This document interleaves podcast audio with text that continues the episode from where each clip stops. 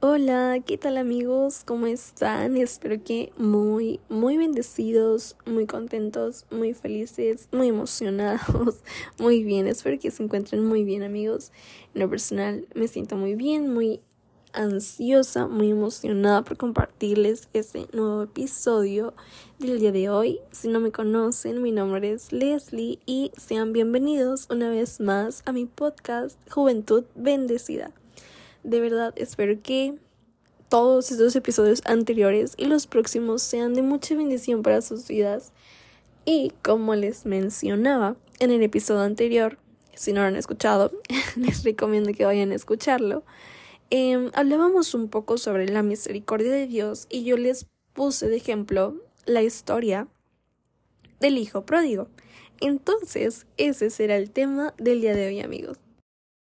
Pero antes de comenzar amigos, yo quiero preguntarles, ¿ustedes saben qué significa la palabra pródigo?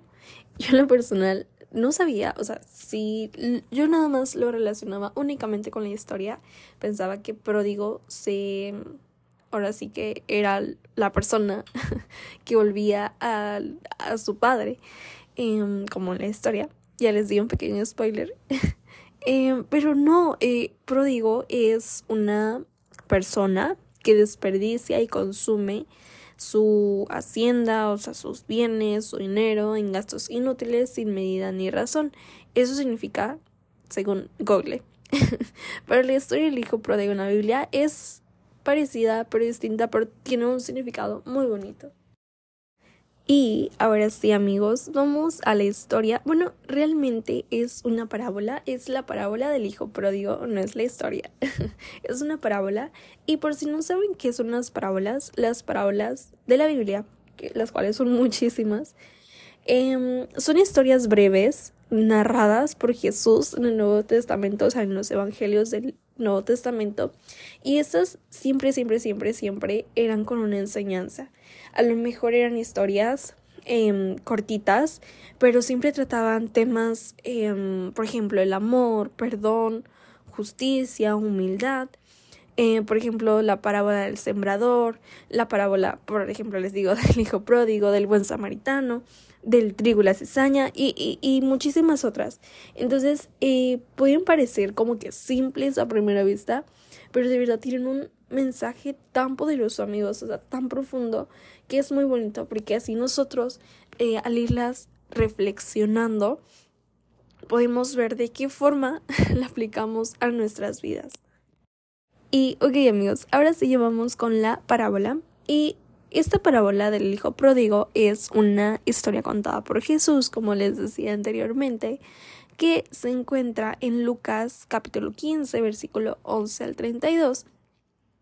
Y en ella es trata sobre un padre que tiene dos hijos.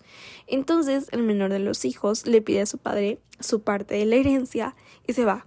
se va lejos de la casa, quizás se fue hasta otro país, otra ciudad. Entonces gasta todo, todo, todo su dinero, amigos, todo en una vida de excesos y de vicios. Entonces, después de haber perdido todo, el hijo pródigo decide regresar a su casa. Entonces, su padre lo recibe con amor. De verdad, amigos, es, es muy bonita esa historia, porque ustedes que creen que les harían sus padres si se van y se gastan todo su dinero, ¿cómo les recibirían? ¿Creen que igual que el padre del hijo pródigo? piénselo, piénselo. Entonces, lo recibe con amor y le organiza una gran fiesta. Entonces, el, el hijo mayor, o sea, su hermano, se enoja por la manera en la que su papá recibió a su hermano y pues no quiere unirse a la fiesta y demás. Pero su papá pues lo invita y le dice, no, pues es que estamos felices, vamos a reconciliarnos y pues igualmente para mostrarle el perdón a su hijo. Es muy bonita esta parábola, amigos. ¿Ustedes cómo creen que reaccionarían? Igual que el hermano mayor. Yo creo que tal vez sí. Y sería tal vez un poco normal, ¿no? Pensar como lo hizo el hermano mayor. Em, porque imagínense, ¿no? Su hermano se gastó toda su herencia en vicios y regresó sin nada. Y su padre aún así hasta le hizo casi casi una fiesta. Bueno, no casi casi. Le hizo una fiesta de celebración. Le recibió con amor, lo perdonó, se reconciliaron. Entonces, o sea, se puede quedar el hermano así como, ¿qué? O sea, ¿por qué?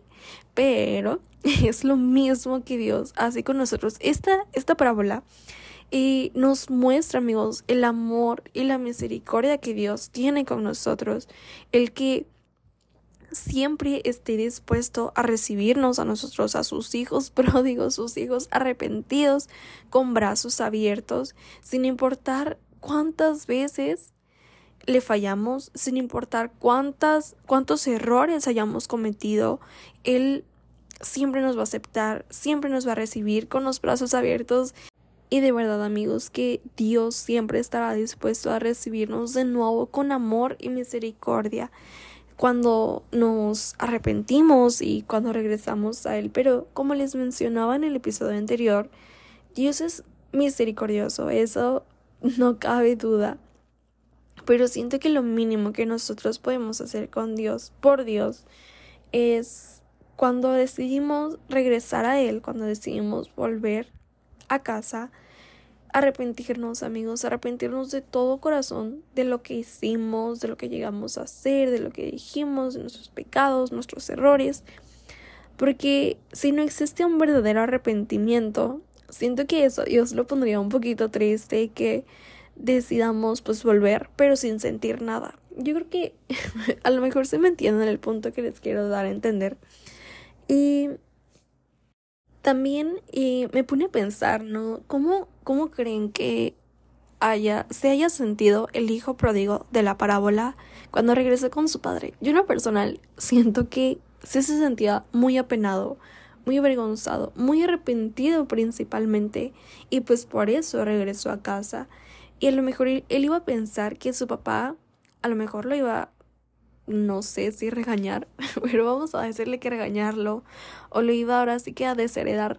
Bueno, ya le había dado su parte de la herencia, así que ya no le iba a poder tocar nada, pero yo sí me imagino que este muchacho, este señor, este hijo pródigo, eh, se sintió muy avergonzado y yo siento que así igualmente nosotros nos llegamos a sentir muy apenados, muy avergonzados cuando le fallamos a Dios cuando sabemos que estamos haciendo a lo mejor algo que no le agrada.